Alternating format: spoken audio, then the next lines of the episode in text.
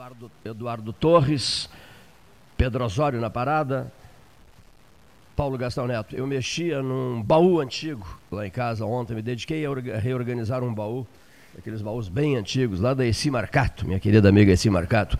E lá no fundo do baú eu encontrei envelopes da Varig. Belíssimos envelopes da aviação aérea rio-grandense. E me deu uma saudade da Varig, né? lembrando momentos marcantes da minha vida, sempre a bordo de um avião da Varig. Os últimos voos para a Ásia foram em MD-11, no maravilhoso MD-11. Ah, Varig, Varig, Varig, que saudade que eu tenho. Eu e todos os gaúchos, né? A Varig, vou dizer um negócio, ficou guardada no coração da gente, na memória da gente, né? A memória é quem guarda, né, Maurício? Coração é muito frase de efeito só, né? É, ficou na memória da gente. Maurício de Abreu e Lima Guanés, imenso prazer em te receber aqui. Boa tarde. Muito obrigado, uma boa tarde, uma satisfação estar presente nesse programa, que é um referencial da comunidade sul-rio-grandense. Quero cumprimentar o nosso jornalista Cleiton Rocha, quem aprecio pela sua conduta, pela defesa dos interesses dessa comunidade quero lembrar que a vida ela é de uma forma assim, muito estranha. Né? À medida que nós contribuímos, parece que alguns adormecem no esquecimento, né? Então eu quero te trazer o meu abraço fraternal e a certeza. E dizer que a Varig não era só do domínio rio-grandense, a Varig era Paulo. nacional. A Varig era isso mesmo, nacional e presente no mundo inteiro, né? Era embaixada do Rio Grande, né? Sem dúvida. Os gaúchos diziam isso. Uma vez eu ouvi isso do, do, do Dom Aloysio Lorscheider em Roma, no aeroporto Leonardo da Vinci, né? Falávamos sobre a Varig esperando um voo, voo que atrasou a saída de Roma, e ele me dizia, a nossa Varig, né? Cada endereço da Varig é uma baixada do Rio Grande pelo mundo, por todos os continentes, né? Que saudade que eu tenho desse, desse, desse tempo, no qual o Estranho no Ninho fez mais de 50 países andando pela Varig. A maioria deles, não só pela Varig, mas a esmagadora maioria. Pablo Rodrigues, nós juntos já não era Varig, né? Não pra, era, pra, infelizmente pra, não era Varig. de né? Francisco nós nós fomos para Itália. Juntos. Mas não era Varig. Não né? era Varig. Mas o Estranho no Ninho fez mais de 50 países, a maioria deles pelas asas da Varig, né? Nos últimos 50 anos. o Estranho no Ninho. O Estranho no Ninho, adorei essa frase que me foi pronunciada por alguém. Ser o Estranho no Ninho lá atrás no tempo. A pessoa já foi. Falava, sobre, me... falava sobre memória, Cleiton. Guimarães Rosa tem uma frase que eu, que eu guardei, que eu acho ótima, guardei na memória também, né, no Grande Sertão Veredas, ele, ele diz assim, o que lembro, tenho. E que é isso, né? Que beleza. O que eu lembro, que eu, eu ainda tenho. É, então... O que eu lembro, eu tenho. É. E outra coisa, nesses tempos de doenças, doenças chocantes, como Alzheimer, não é? Eu tenho vários amigos que enfrentam esse problema. Eles não têm mais, né? Eles não, eles não conseguem nem lembrar mais. O que eu lembro, eu tenho. E bendita a saúde que nos permite lembrar para ter. Não é, doutor Maurício? E veja bem, mais importante ainda do que ter a memória é saber refletir esta memória de uma forma contributiva, né? Porque diz os, os entendidos que o sábio não é aquele que conhece muito, mas acima de tudo que aplica o que conhece, porque esta é a realidade. Né? Então, usar a memória para o bem coletivo é, um, é uma intervenção extraordinária. Aos que usam a memória para calcular jogadas, para ensaiar jogadas, para armar o bote certeiro. Qual, qual, qual, é, é a Cascavel que dá o bote certeiro? Não. É, é a Cascavel? Cascavel é uma das que dá é, o bote, é, tem outras cobras também. Tu que és de Pedro Osório, eh, além da Cascavel. Mas lá em Pedro Osório nós temos um serviço lá que não permite? Não, não permite. Controla? Só do lado de lá da ponte na Não, mas eu falo das cascavéis, eu falo das cascavéis de duas patas. Eu, eu falo dessas cascavéis para as quais não há veneno. Na verdade é um ofidiário às vezes, né? e elas andam por aí, meu Deus do céu, como elas andam por aí. São traiçoeiras, sorrateiras, né? Flor de sorrateiras. Que maravilha. Lá em Pedro Osório já, já, já, a gente sabe disso, vive dizendo isso, né? Flor de sorrateiras, essas cascavéis. Não, lá, lá nós... Essas cascavéis dos cerros. Mas, mas lá em Pedro Osório. Do Cerro Pelado. Lá em Pedro Osório nós temos cuidado com isso. Cascavéis do Cerro Pelado, olha aqui, ó. E temos também. Outra coisa, nunca se esqueça, me pede um, um, um leonense nunca se esqueça de prestar uma homenagem ao Cerro das Almas, que é um orgulho do Capão do Leão. Dos senhores que aqui estão, deputado Viana chegando, dos senhores José Henrique Medeiros Pires chegando, dos senhores que aqui se encontram. Né? Isso é uma mesa pedrosoriense, olha aqui, ó. Dos, dos que aqui Vamos se encontram. dominar o mundo. Que ainda vai dominar o mundo. Pedro, olha aqui, Maurício, Pedro Osório ainda vai dominar o mundo. Olha aqui, ó. Cerro das Almas. Quem não o conhece? É uma pergunta minha. Eu conheço o Cerro das Almas. É belíssimo o Cerro das Almas. Ali no Capão do Leão. Conhece, Viana? Já viu Pelotas iluminadas, assim, ao longe, Já. lá no Cerro das Almas? Pablo, já viu? Conheço, conheço sim. Maravilhoso o Cerro das Maravilhoso. Almas. Henrique Medeiros Pires, conhece o Cerro das Almas? Há muitos anos. Há muitos É, anos. tem que voltar lá. E o Cerro Pelado? Conhece o Cerro Pelado lá em Pedro Osório? Conheço. O famoso Cerro Pelado. Uma vez nós voltávamos de Rio Branco, eu, o ministro Russumano e o Vitor Russumano, e dia, dia 20 agora, 30 dia do falecimento do Vitor. né? A, a, a Mônica Russumano escreveu um texto especial para o Diário Popular. O Celso Russumano, deputado federal, lerá esse texto na tribuna da Câmara dos Deputados e estará no site do 13 Horas. Mas nós voltávamos de, de- de Rio Branco e o doutor Mazar deu uma aula sobre Cerro Pelado. Essas coisas a gente jamais esquece, famoso Cerro Pelado. Mesa 13, início de tarefas. Vamos dizer o seguinte: a temperatura é de 36 graus, a sensação térmica é de 38 graus, a umidade relativa do ar, que é o grande problema, o doutor Maurício foi quem checou a umidade relativa do ar. 41% de umidade relativa do ar. Na hora oficial ótica cristal, são 13 horas mais 12 minutos. À tarde de uma segunda-feira, eu não gostava de segundas-feiras. Passei a gostar das segundas-feiras. Não gostava de segunda-feira, nem de sexta. Passei. Não, não gostava de segunda, de terça, de quarta, de quinta, de sexta, sabe? Na- em fases ruins, Henrique. Mas agora, aos poucos, passei a gostar das segundas-feiras, das sextas-feiras. Não gosto do domingo à tarde. A terça, como é que está nesse. Não, tá bem, tá, Tá bem, bem, tá terça-feira. O entardecer de domingo eu acho melancólico. Com- alguém discorda? É melancólico o entardecer de domingo? Há uma sensação de banzo, né? É. Uma sensação de saudade de alguma coisa que não se sabe exprimir o que, que Que, é. que beleza, Maurício. A gente não sabe exprimir o que, que é. No finalzinho, no finalzinho de domingo. Bom, mas deixa eu só fazer um outro registro. A dona Elvira, que o Henrique conheceu muito, e eu também, e muito convivemos com ela, que faleceu, faria 100 anos, a senhora do- do- da reitoria da Federal, Campos Capão do Leão, Sim, lá do sim. cafezinho, né? Nossa querida Dona Elvira, sempre com a palavra afetuosa para todas as pessoas, nós éramos amicíssimos. Dona Elvira se foi ontem, faria em setembro 100 anos. Meu Deus do céu. Estava a família pensando, vamos preparar o centenário dela e tal e tal, mas ela resolveu partir antes do centenário.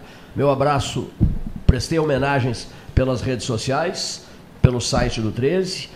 Fiz o mesmo a Joaquim Salvador Coelho Pinho, vou pedir o depoimento do Pablo Rodrigues e do Henrique Medeiros Pires. Professor Pinho, diretor de comunica- da comunicação social, editor-chefe do Diário Popular, esposo da Maria Clara Michels, né? um camarada de um talento extraordinário, um homem brilhante. E a última grande conversa que ele teve foi com Luiz Carlos Vaz, que transformou essa conversa numa reportagem para o Diário da Manhã, publicada pelo Diário da Manhã. Ontem postamos, eu postei na rede social a foto deles, conversando embaixo de uma árvore na, na propriedade dele. Ah, já em. E aí me dei conta da passagem do tempo. O Vaz colocou, num, não me lembro agora, setembro de 2013, uma coisa assim, setembro, ou me enganei no mês, de 2013. Eu digo, não, não pode ser 2013. Eu lembro de ter visto essa, essa foto, essa reportagem. Parece que foi ontem, Henrique, que eu vi essa reportagem. Essa reportagem é de 2013. Já se passaram, portanto, sete anos, é isso? Sete- Esse é o problema, né? Te incomoda a passagem do tempo, Maurício? Maurício é brilhante. Te incomoda, Maurício, a passagem do tempo?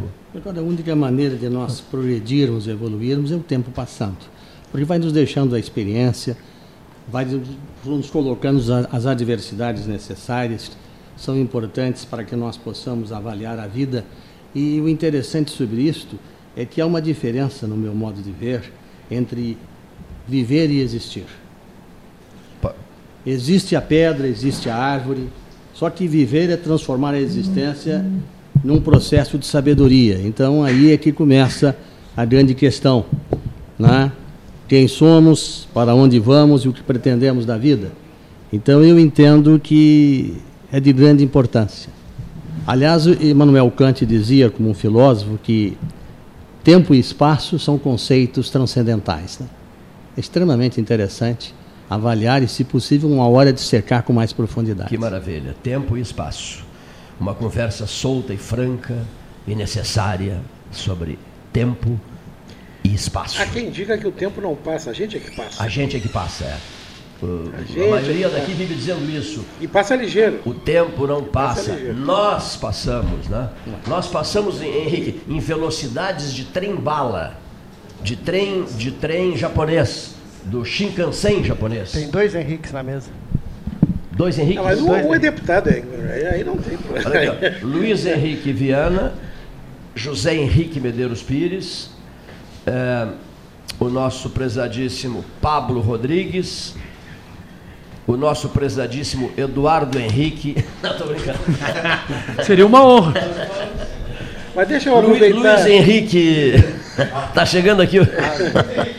Luiz Henrique Ávila. Né? Deixa, deixa eu aproveitar. O Paulo Henrique Vilar ali no comando. Deixa eu aproveitar aqui a, a tua fala para externar publicamente a, o sentimento pela passagem do Joaquim Salvador Coelho Pinho que foi um dos grandes profissionais com quem eu tive a oportunidade de trabalhar. Eu conheci o Pinho ainda quando ele trabalhava com o Luiz Carlos Correia da Silva, ainda do tempo da, da Secretaria de Cultura do município, junto com a Educação, Paulo Gastal Neto acho que estava junto na época, e o Aires Apolinário junto também. E depois tive a oportunidade. Quando o Zé Maria assumiu a prefeitura e me convidou para ser presidente da Fundapel, é, o Pinho era o diretor de cultura vinha do, do governo, do primeiro governo Bernardo. E naquela época, quem, quem, lembra, o grupo do Zé Maria era o grupo, não era o grupo do Bernardo, era o grupo do Irajá. Então havia o pessoal, ah, ele não vai manter o Pinho. Pelo contrário, a primeira coisa que eu fiz foi chamar o Pinho, a Maria Clara, convidá-los para permanecer nas atividades, porque eu entendia que, e hoje eu reconheço, mais do que reconheci naquela época, que eles eram fundamentais para uma série de coisas que a cidade vinha conseguindo fazer, numa época em que a equipe da cultura eram só dois, era o Pinho e a Maria Clara. Em 88, para quem é mais novo, não sabe, em 88 ninguém tinha computador para trabalhar, era, era máquina de escrever e quem tinha muitas condições estava com uma máquina elétrica, uma, uma IBM com cilindro, alguma coisa assim. E o Pinho me dava a alegria de trazer uma proposta, mas já trazer um regimento, já trazer uma, uma fonte de, de financiamento.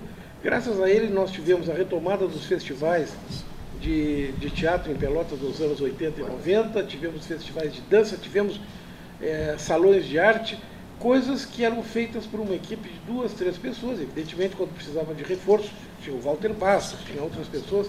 E o Pinho sempre apaixonado pelas coisas de Pelotas, sempre visitado por ex-alunos da Católica.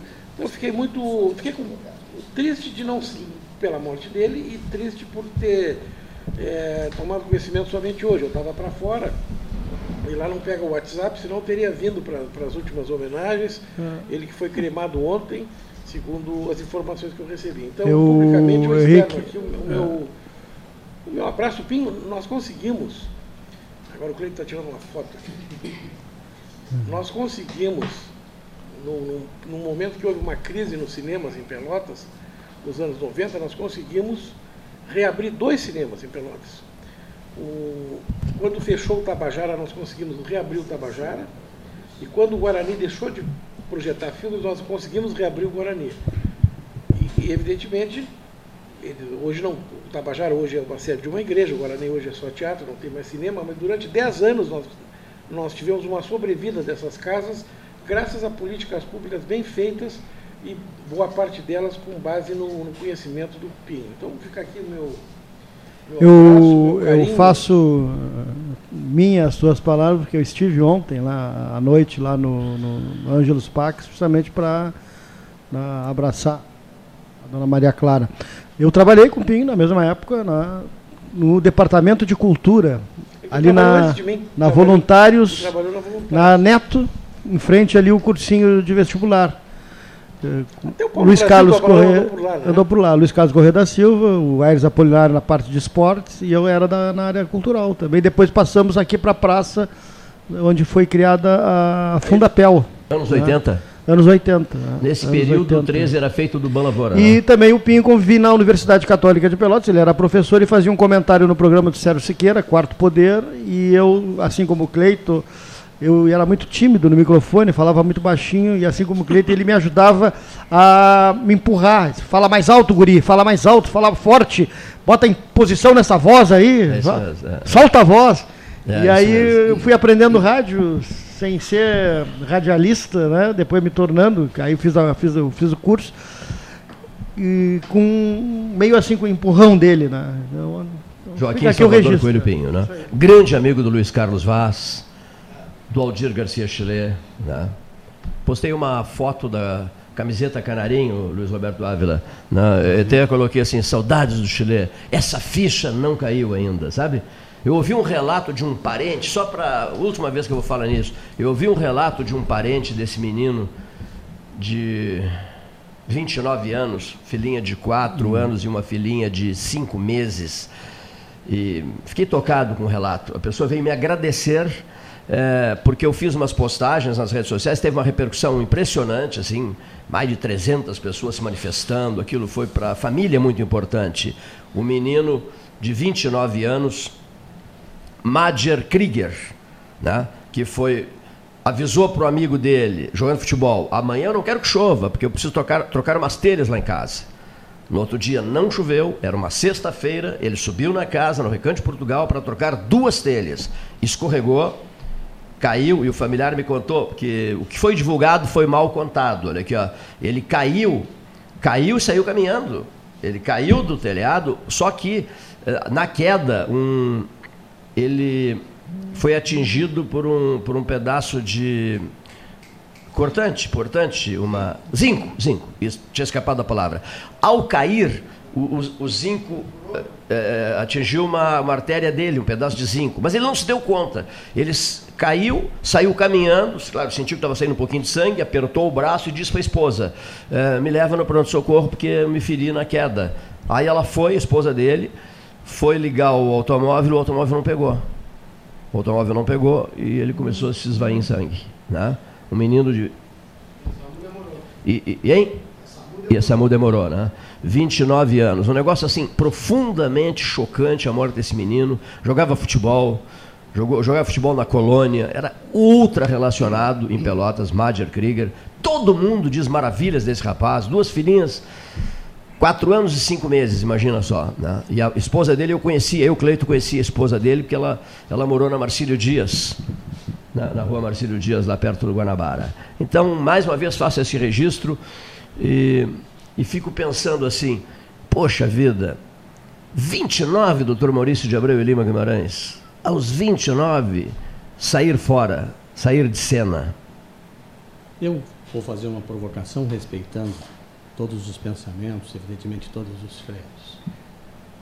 Se nós não pensarmos na imortalidade, de justificativa e explicação nós daremos para alguns fatos da vida. Por exemplo, alguém que parte com 29 anos, sem ter oportunidade de enfrentar o dia a dia da existência, que é extremamente importante, é o aprendizado. Se visitássemos alguns hospitais, especialmente na área oncológica, encontrássemos crianças com dois meses, com seis meses, com dois anos portando câncer em fase terminal, se andássemos pelas ruas e verificássemos debaixo das pontes criaturas abandonadas e esquecidas, sem um cobertor, sem tão pouco, além do cobertor, um alimento, se pudéssemos observar, como observamos num viaduto em São Paulo, uma criatura humana sem dois braços, sem as duas pernas, surda e muda, eu faria um questionamento: onde está a misericórdia divina e poderia permitir, se não houvesse um entendimento mais profundo, a existência desses fatos. E somente quando nós procuramos dissecar é que nós começamos a nos perguntar o porquê da existência, o porquê das vicissitudes, o porquê que alguns enfrentam problemas maiores do que os outros. E aí começamos a perquirir e, e encontrar algumas informações extremamente importantes, como homens inteligentes que somos, dotados hoje de um recurso tecnológico fantástico mas sofrendo ainda de um processo que é a ausência de sentimento. dizem aquelas criaturas mais elevadas que só veremos de crescer um dia em que tivermos as duas asas, uma do conhecimento e uma do sentimento. Que a do conhecimento nós possuímos, mas a do sentimento nós estamos ainda muito ausentes, porque vivemos num mundo de violência, vivemos num mundo de inversão de valores, vivendo num mundo em que ainda o preconceito funciona e o mais forte ainda usurpa o mais fraco. Então, meu caro companheiro, essas respostas a vida vai nos dando à medida que nós procuramos usar o bom senso, o raciocínio, naturalmente com o devido respeito a todas as criaturas, no seu livre-arbítrio de pensar. Mas eu, algum tempo, por viver na área da saúde, questionei muito algumas questões e só obtive algumas respostas quando comecei a compreender que a vida e que esta imensidão de mais de trilhões de estrelas, bilhões de galáxias, de Sol, nos mostrando que o mundo é infinito e que nós somos num grãozinho de areia do universo, num caminho evolutivo, como, certamente haveremos chegar um dia podermos viver em paz, em equilíbrio e sonhar, por que não, com as estrelas maiores. Nesse plano universal, um grãozinho de areia. A Terra é um grãozinho de areia. E a frase que abre a semana, dona Ana Kleinovski, muito obrigado, Ana. A frase que abre a semana do Dr. Maurício de Abreu e Lima Guimarães é ausência de sentimentos. Isso me, eu, eu, tenho constatado ah, em cada instante, segundo da minha vida, testemunhando cenas nas quais se percebe com toda a crueldade que isso carrega a ausência de sentimentos. Muito teatro, muito exibicionismo, muito flash, muita foto, muito isso, muito aquilo, muito aquilo outro. Mas há uma absoluta ausência de sentimentos. Alguém me disse por carta: não deixe o 13 horas morrer para poder mostrar para as pessoas né, o efeito de certas frases, como essa. Há no mundo de hoje uma ausência de sentimentos. E Quem nesse... está falando é o corpo estranho. Eu sou o corpo estranho. Neste... Eu ouvi essa frase de uma moça de Porto Alegre que trabalhou um tempo aqui na rádio, quando não, não consegui transmitir as canonizações de João 23 e João Paulo II, digo, olha, estou aqui na Basílica de São Pedro, aqui na Praça de São Pedro, pronto para entrar, mas entrar por onde? Entrar aonde? Na transmissão. Temos uma tradição de coberturas pontifícias, sete transmissões do Vaticano. Mas você não se deu conta que você é um corpo estranho? Ainda não se deu conta? Só que o corpo estranho continua falando e a moça voltou para a capital, para a cidade de origem dela. Depois de ter me infernizado a vida, está desabafando? Sentiu necessidade de desabafar? Senti necessidade de desabafar. E é por isso que, eu, sabe por quê? Quem tem cinquenta e tantos anos de casa e falou de mais de 50 países tem direito de, de reagir dessa forma. Você não se deu conta ainda que você não passa de um corpo estranho? Isso eu jamais esqueci. São gestos menores, miúdos, pequenos, safados, tacanhos, com segundas intenções, etc., que magoam muito as pessoas que abraçam causas e eu abracei causa, uma causa do Dom Antônio Zátera. Tive a oportunidade de dizer isso por serviço do Dom Jacinto. Ah, você poderia me falar mais sobre Dom Antônio? Eu queria saber coisas sobre Dom Antônio. Não, nenhum problema, vamos nos encontrar eu vou lhe contar N passagens do Dom Antônio. Como ele e o pastor dele fazendo caminhadas às margens do, do, do, do mar, no cassino. Lá do, ele fazia longas caminhadas, pegava o alto dele. Eu fiquei com, de herança com os óculos dele e as chaves do gabinete do reitor e, e, e ele fazia caminhadas né, com o cachorro dele para, digamos assim, é, me ajuda Henrique, para fugir um pouco da, da rotina furiosa de cada dia, ou seja, construir uma universidade. Então a moça que disse que eu era um corpo estranho não sabia que eu era muito ligado ao Dom Antônio Zátera. Que pena que ela não sabia, que pena. Mas eu fiquei bem quieto, como é o correto, né? Ficar quieto. Quando se ouve uma asneira muito grande, um sinal de arrogância intolerável, a gente silencia. Por quê? Porque o silêncio é uma prece. E porque há dois lugares, Erval e Catimbau, onde há, Henrique Pires, duas inscrições belíssimas, diz assim: venha para o Erval ouvir o barulho do silêncio.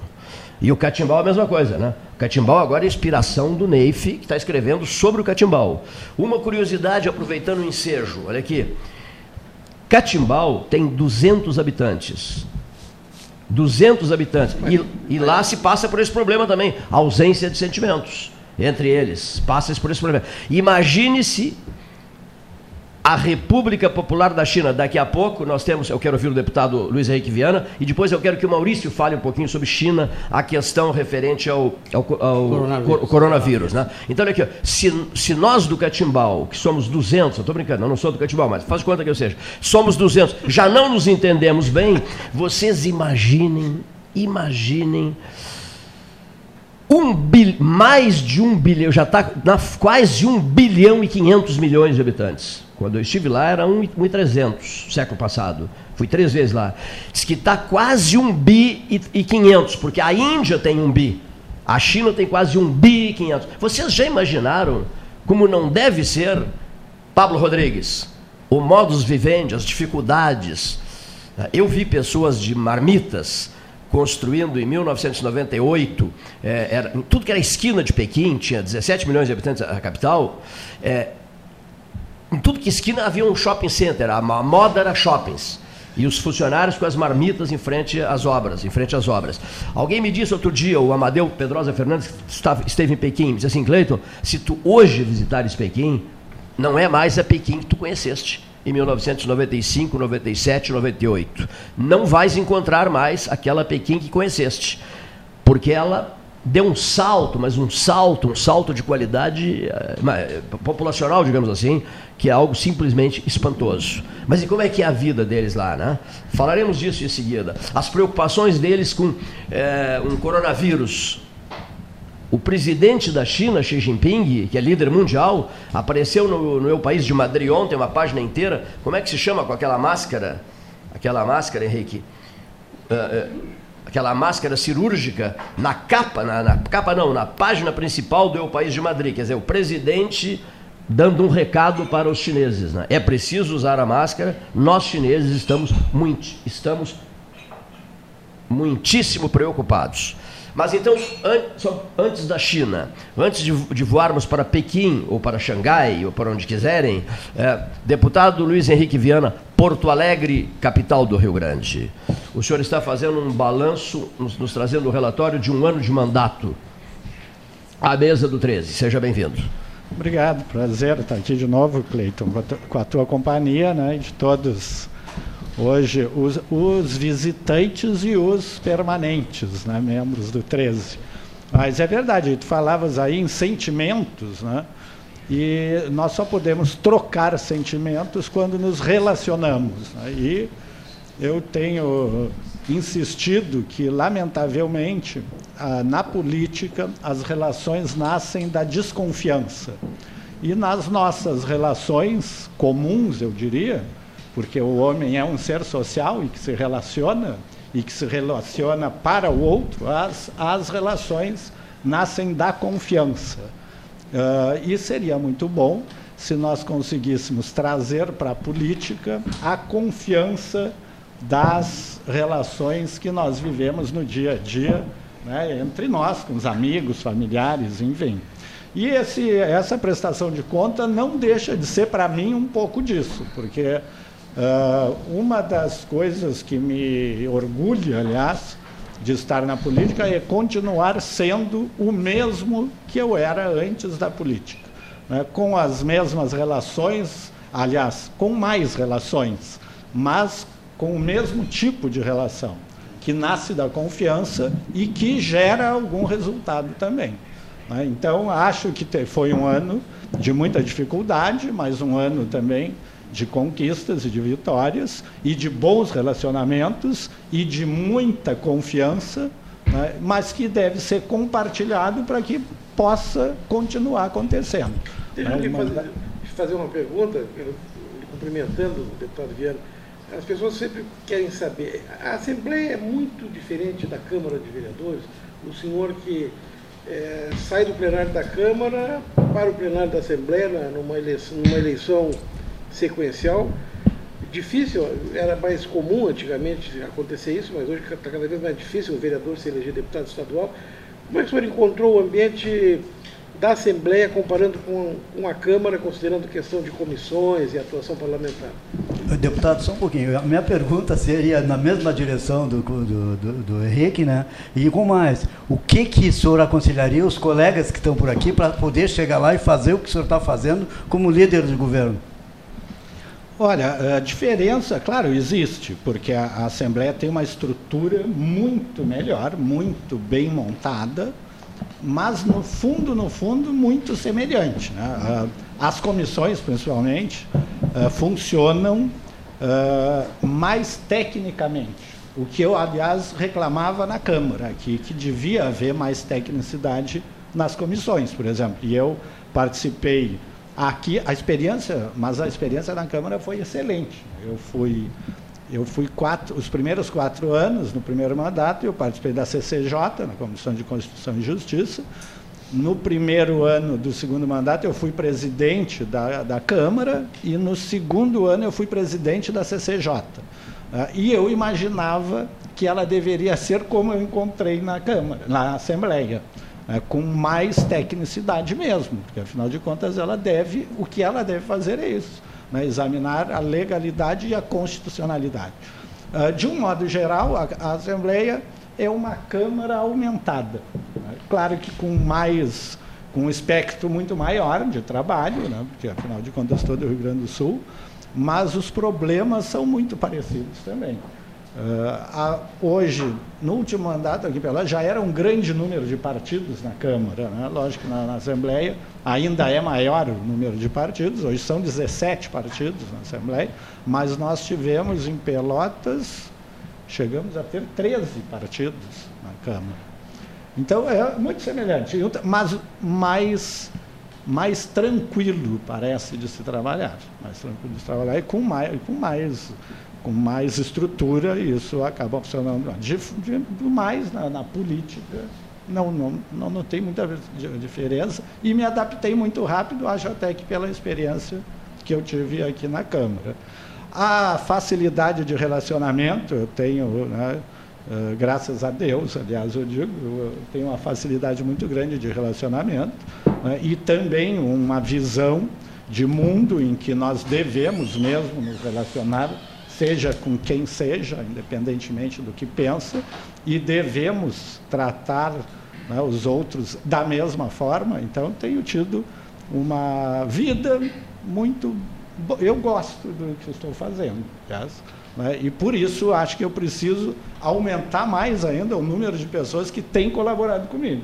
Né, e por isso a prestação de contas. Eu tentei chamar o maior número de pessoas né, e entidades aí que também têm trabalhado, tenho trabalhado uh, para poder uh, partilhar aquilo que está sendo feito. Quem que e haverá, pede... haverá um ato hoje às 14 horas? Hoje às 14 horas, né, daqui um pouco, ali na associação, na, na sede da Associação da Zona Sul, dos municípios da Zona Sul, né, até, até é também exemplificativo local, porque eu tenho trabalhado muito com os municípios da Zona Sul, tenho, tenho dito e já dizia quando da campanha que o meu mandato, se eleito, seria dirigido para a Zona Sul, né, Pelotas como centro, é verdade, foi onde eu fiz 90% dos votos aproximadamente, mas os municípios aqui da Zona Sul também, e tenho trabalhado. Até agora, eu participei de todas as reuniões de trabalho da Zona Sul, tenho colaborado nas pautas aí da Zona Sul, então vamos fazer essa prestação de contas lá junto à Zona Sul e com todos aqueles que estiverem, quem estiver ouvindo aí, né? não, não todos, porque não caberiam Sim, nem lógico. no prédio inteiro da Zona Sul, né? mas se uh, quiserem participar. Tu que privas muito de, de, contato com o governador do Estado, uh, foi capa da revista Época, né? Na, do, durante esse final de semana. E, e, é considerado o, o, nome que o PSDB começa a preparar para a eleição de 2022. Ele fala sobre isso contigo? Olha, ele tem falado que, ele, que, que, o que ele está fazendo não é se preparando para a eleição de 2022. Né? Que ele vem se preparando e está fazendo é para tentar resolver os problemas do Rio Grande do Sul. Né? Mas que não se sabe né, o que pode vir, verdade mas não é pensando em eleição em 2022 que ele vem realizando o trabalho e razão pela qual, aliás, na minha opinião, é o motivo de, ter, de estar aparecendo tanto como tem aparecido e reconhecido, porque o trabalho tem sido bem feito. E, porque quem pensa demais politicamente, no, no meu entendimento, lá no futuro, em eleição, acaba não né, realizando aquilo que precisa realizar, que vai ser o fundamento né, que vai levar as pessoas a reconhecer um trabalho e a reconhecer a importância de uma pessoa para liderar um projeto. Acho que ele tem andado muito bem. Deputado, o senhor, como líder do governo, cons conseguiu ter êxito, né, principalmente nas negociações do pacote, né? Como é que foi negociar com tanta bancada diferente? É, na verdade, eu, eu não sou líder do, do, do PSDB, governo, perdão, do, do, PSDB, do, governo, é. o deputado Frederico Mas tenho participado, é lógico. Porque foram 17 bancadas, não é 17 fácil. 17 bancadas, né? foi muito diálogo, na verdade, né? e com com uh, um trabalho muito sério do, do, governador e também da Assembleia, que assumiu, aliás, eu acho que a Assembleia nesse ano foi um exemplo, porque assumiu a responsabilidade daquilo que tinha que fazer e que em anos anteriores, infelizmente, né, não se conseguiu o consenso necessário para que medidas, muitas delas duras, mas que sem elas não se conseguirá fazer com que o Estado avance, né? isso não há dúvida nenhuma. O PMDB foi importante naquela votação, nesse processo é todo. Né? São oito, é. oito deputados, deputados do PMDB, né?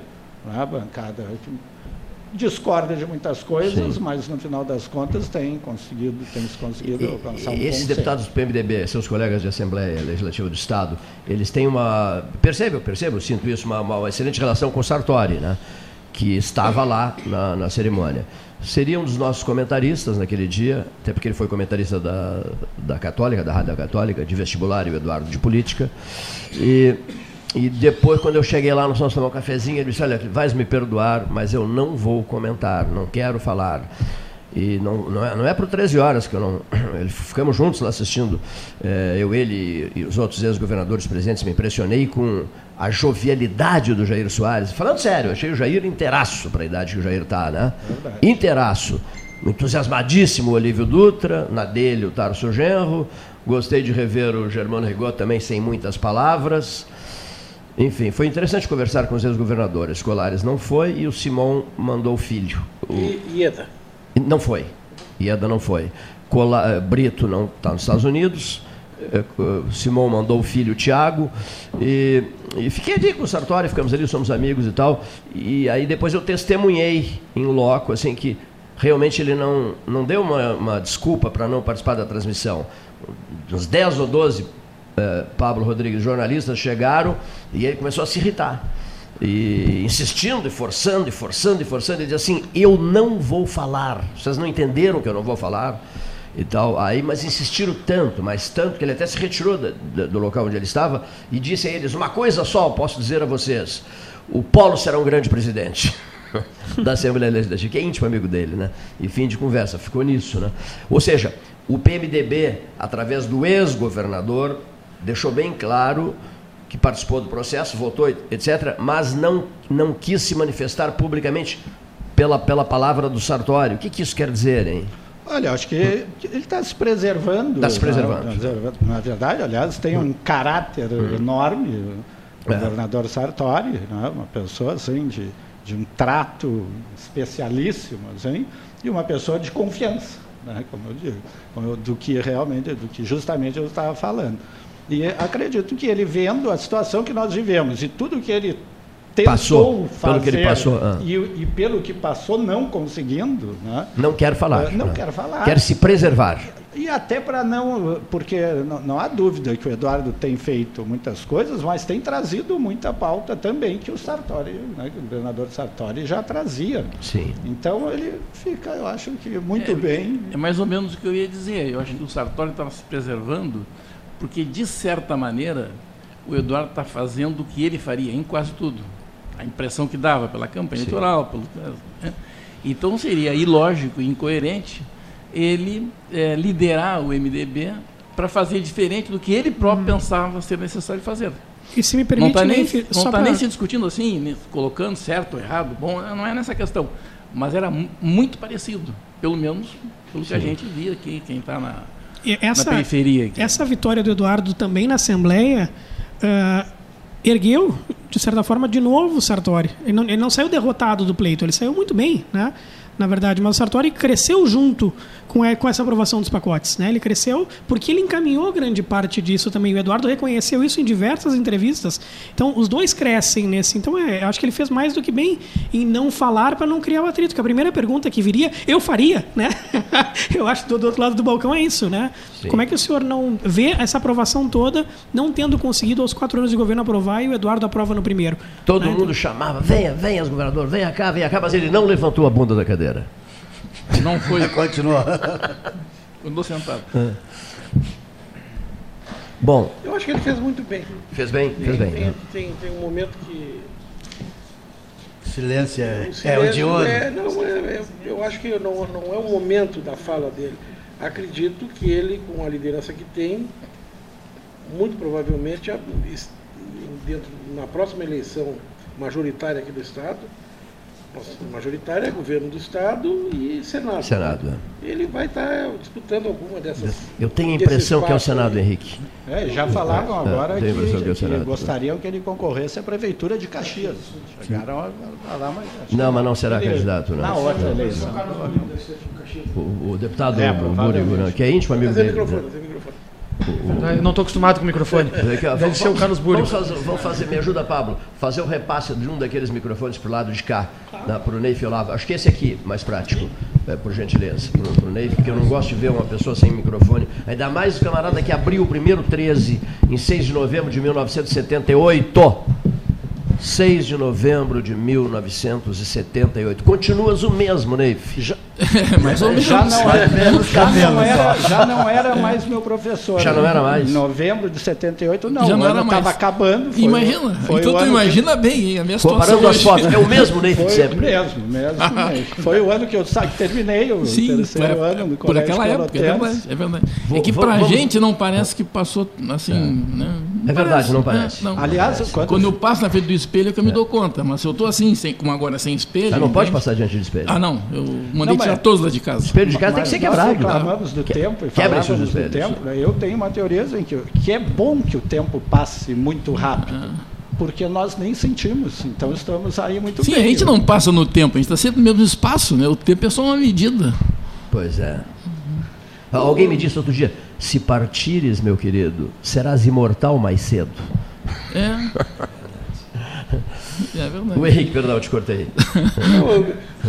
eu, eu, eu, precisa, eu precisa um serrote grande para cortar. Ah, quando foi lançado o primeiro 13 horas, 13 horas, houve uma campanha eh, muito grande preparando a cidade para o programa de debates que nós teríamos. E o time era muito bom, era o Carlos Alberto ah. Mota, a Vera Rosarro Sumano. Rosarro Sumano, Ney. Carlos Alberto, acho que vai falar assim. Neif, é, Luiz Carlos Correia da Silva. Sim. Ari dos Santos. Ari dos Santos. E, e, e muitos. Doutor Francisco Ribeiro da Silva, doutor Chico. E, muitos, muitos professores, hum. como Neif, com aquela pegada de cursinho, aqueles professores é. que faziam um, um, magistério diferenciado, que era um, hum. aquele cursinho pré-vestibular. Hum. Isso aconteceu no Brasil inteiro. É. É, o, o Fogassi era professor de cursinho, Isso mesmo. foi fazer é. política, o Sartori era professor de cursinho, hum. só para citar esses dois. E, então, quando o Neif e os demais atuavam